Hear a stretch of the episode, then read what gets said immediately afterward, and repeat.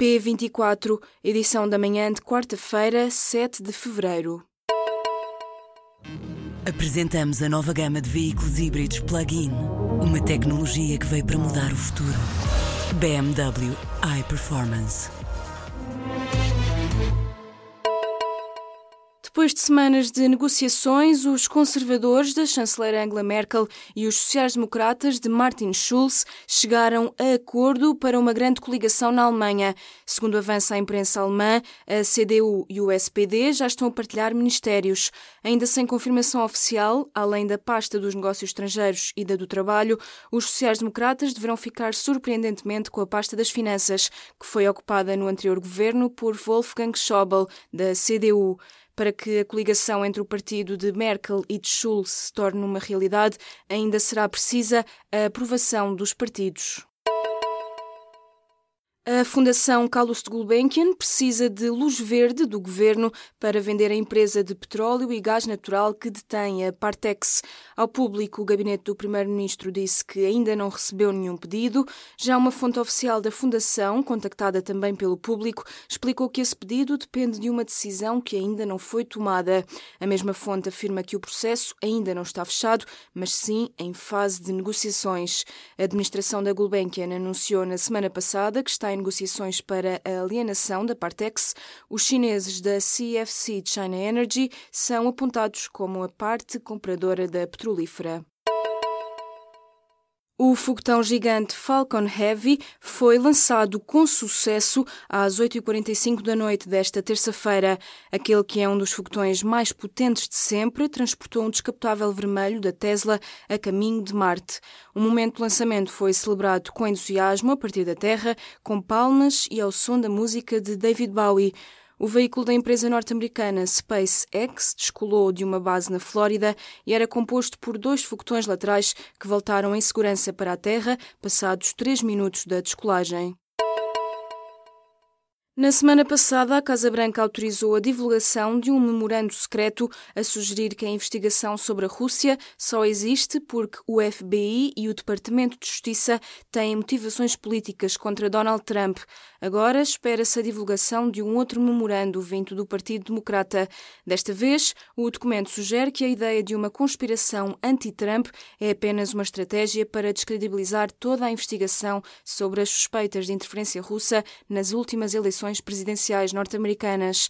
Donald Trump pode ou não opor-se ao documento, mas é de prever que esta semana pode terminar com um dos confrontos mais agressivos entre o Partido Democrata e a Casa Branca desde a tomada de posse do presidente norte-americano.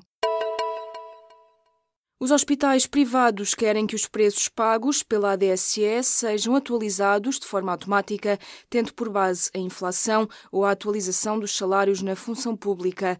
Esta é uma das propostas que a associação que junta os maiores hospitais privados do país apresentou à direção da ADSE na última sexta-feira. A proposta surge como forma de voltar ao diálogo sobre as novas tabelas de preços que a ADSE se propõe pagar aos prestadores com os quais tem convenção. Os partidos querem que os portugueses sejam mais informados no momento de escolher que alimentos levar no supermercado. Por exemplo, o Bloco de Esquerda e o PAN propõem que os produtos embalados passem a mostrar um semáforo nutricional para ajudar na compra de alimentos menos nocivos para a saúde. Já o PCP quer que o governo desenvolva uma campanha de promoção e valorização da dieta mediterrânica, sobretudo junto dos refeitórios das escolas.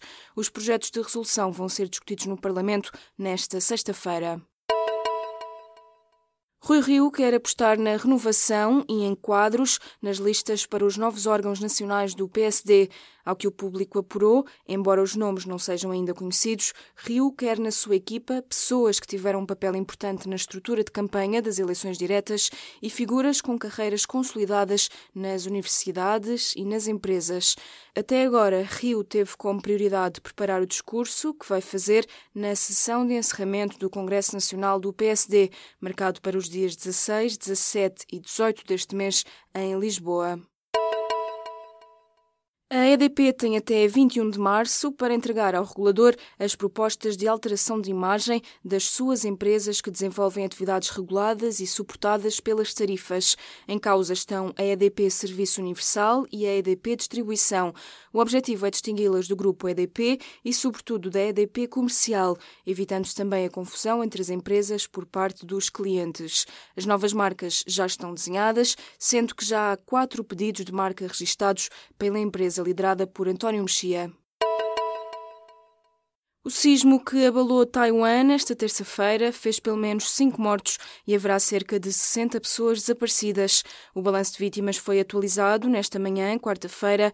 O terremoto com magnitude de 6,4 na escala de Richter atingiu a cidade costeira de Hualien, provocando mais de 240 feridos. Quatro edifícios ruíram, incluindo um hotel que desabou parcialmente. Os criadores da série televisiva A Guerra dos Tronos vão escrever e produzir um novo conjunto de filmes para a saga Star Wars. Um anúncio foi feito pela Disney nesta terça-feira. Esta nova série será independente dos episódios principais da série Skywalker, que tem fim previsto para 2019. Ainda não há data de estreia prevista para nenhum destes novos filmes, nem se sabe ainda quantos serão.